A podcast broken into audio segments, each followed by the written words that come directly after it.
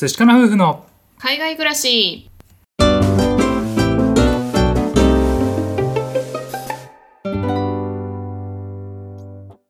こんにちは。寿司かの夫婦のカンナです。あつしです。このチャンネルでは私たち夫婦のこと海外生活のことについて2人で発信しています。はい。皆さんいつも聞いてくださってありがとうございます。ありがとうございます。今日なんですけれども20代の時にやってよかったことを3つご紹介ということでねお話をしてみたいなと思います、はい。これはですね僕があのオンラインコミュニティ交わるというねあのコミュニティに所属してまして、うん。その中のエイトさんっていう方が、まあ、みんなにこう投げかけて20代のうちにこれをやってよかったってことを皆さんでシェアしましょうっていうことでね、うん。でそれぞれこうみんながああだこうだって言っていて、うん。あこれは面白いテーマだなと思ったので今日は取り上げたいと思います。はい。ね、20代の時って今僕たちあの30代のねあのもう後半に差し掛かるところなんですけれども、うんまあ割と体力もあったし今と比べてね、まあ、知識はなかったかもしれないんだけども、まあ、勢いとかがあったりとかそうだね。うん、あとはまあ学生からこう社会人に変わるところだったりとかね結構変化だったりとか、うん。今と比べてみるといろいろこう変化が激しいというかね、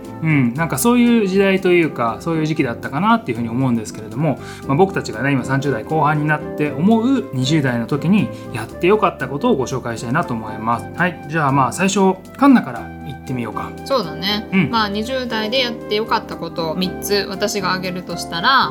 恋愛スキューバダイビングあと海外移住。おーバラエティに富んでるね。そうだね。うん、まず恋愛なんですけれどもまあ結構恋愛ってこう波乱万丈というか、うん。なんていうの不安定な状態ってあるじゃない、うん、うんまあ、もちろん安定してねあのずっと付き合って結婚まで行く人もいるとは思うんですけど、うん、そういうだけじゃなくって、まあ、なんか振られたりとかあの振ったりとか、ね、楽しいこともあれば辛いこともあるっていうのがあったと思うのでなんかそれをね結婚するまでにこういろいろ経験できてよかったなっていうふうに思います。なるほどね、うんそれがあったから今の結婚生活とかにこう感謝できたりとかそういう経験の元になってるってこ。そうだね、まあ、安定っていうのもすごく居心地がいいって思うしもう30代になってそういうね不安定な気持ちに揺さぶられるのがすごく辛いなと思っちゃうので、うんうん、もちろん30代がダメっていうわけじゃないんですけど私は20代であの恋愛とかをしてよかったなっていうふうに思います。なるほどね。はい、はい。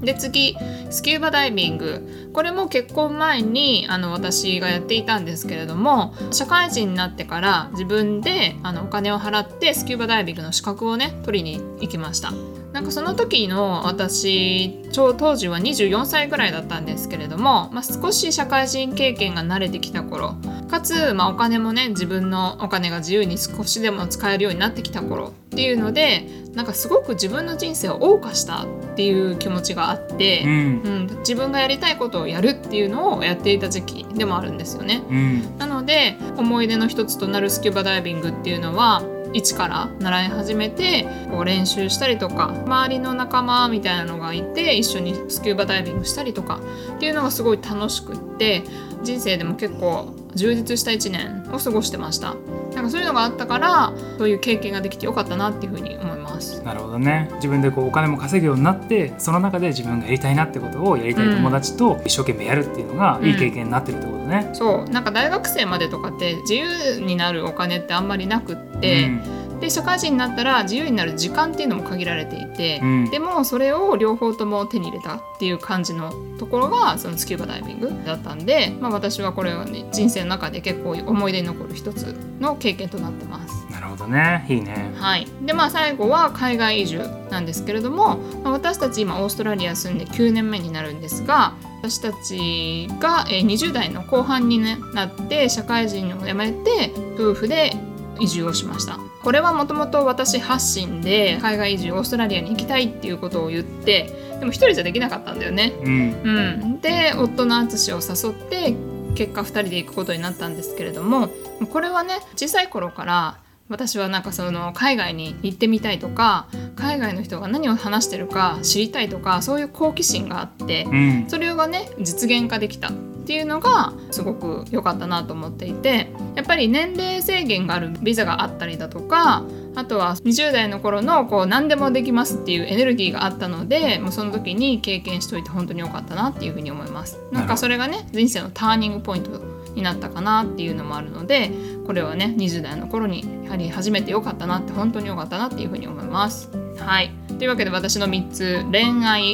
えースキューバダイビングで海外移住。この3つをね挙げさせていただきました。では次は淳の方どうでしょうか？はい。じゃあ僕の方なんですけれどもちょっとねかぶってるところもあるんですけれども最初に3つご紹介すると1個目が結婚。うん。2個目が海外移住。うん。3つ目が転職経験ですね。なるほどね。はいこの3つなんですけれどもじゃあまあ結婚からねいきたいなと思います。はい結婚ってやっぱりこう恋愛からね経てで、まあ、結婚に至ったんですけれども気づいたのが価値観が違う人がこう一緒にね関係を築いていって結婚をするっていうねなんかそういう経験が一つまあ大きかったのと、うん。あとはですね、まあ、カンナと僕今でこそね結構価値観共有するところも多いんですけれども、うん。全然違うところもあって、ね、そのおかげで僕の人生を変えてくれたっていうふうにあの大きなターニングポイントになったかなっていうふうに思っていて、うん。でその結婚するに至った理由も当時僕結婚は30過ぎでいいやって思っていて、ね。ね、まだしばらくいいやって思ってたんですけれども、まあ、僕のそのライフプランの中では全然なかった海外移住っていうような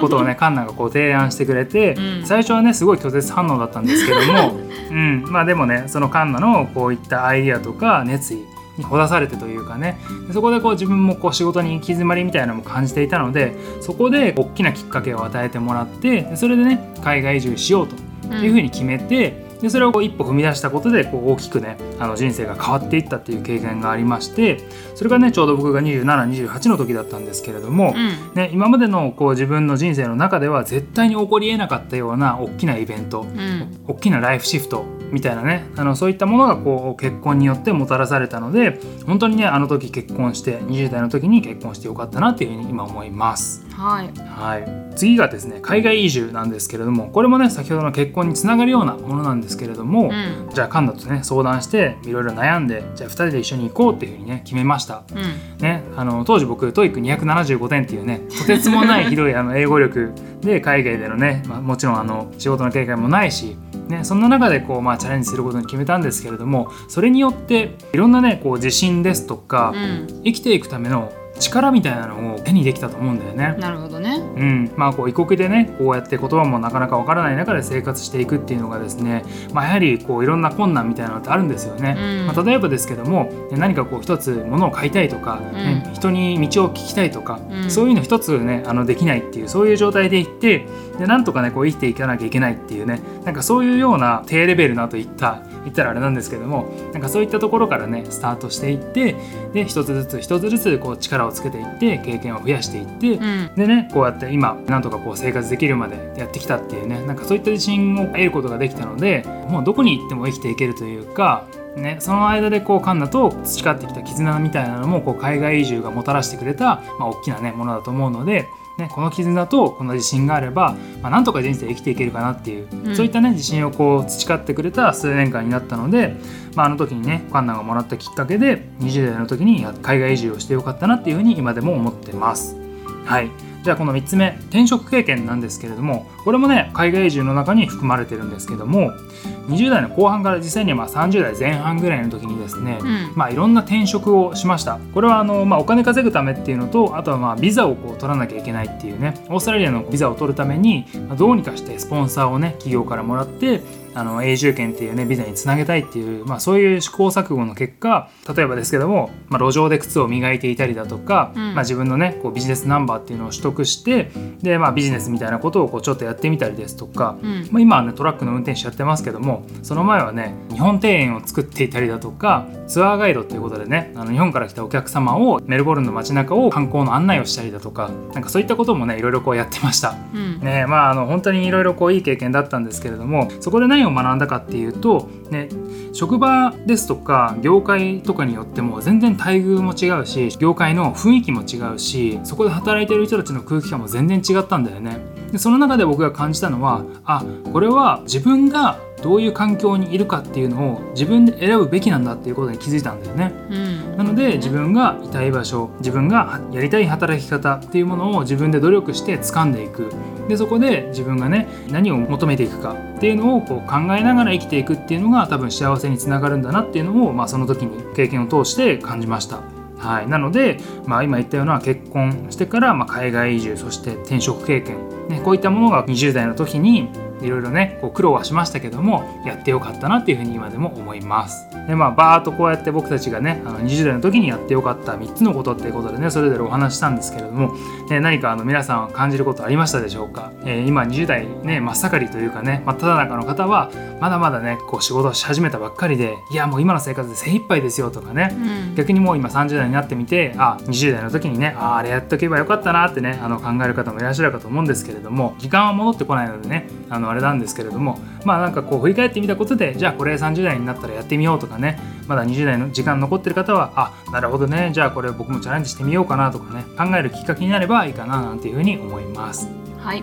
はい、ということで今回は20代の時にやってよかった3つのことということでねご紹介させていただきました。どなたかの参考になれば幸いです。この話がいいなと思った方よろしければフォローしていただけると嬉しいです。また概要欄から、えー、お便りを送っていただけます。こんな話をしてほしいとかご質問ありますとかございましたら、えー、送ってください。お待ちしております。はいでは最後まで聞いてくださってありがとうございました。また明日お会いしましょう。明日は晴れかな。寿司かな。バイバイ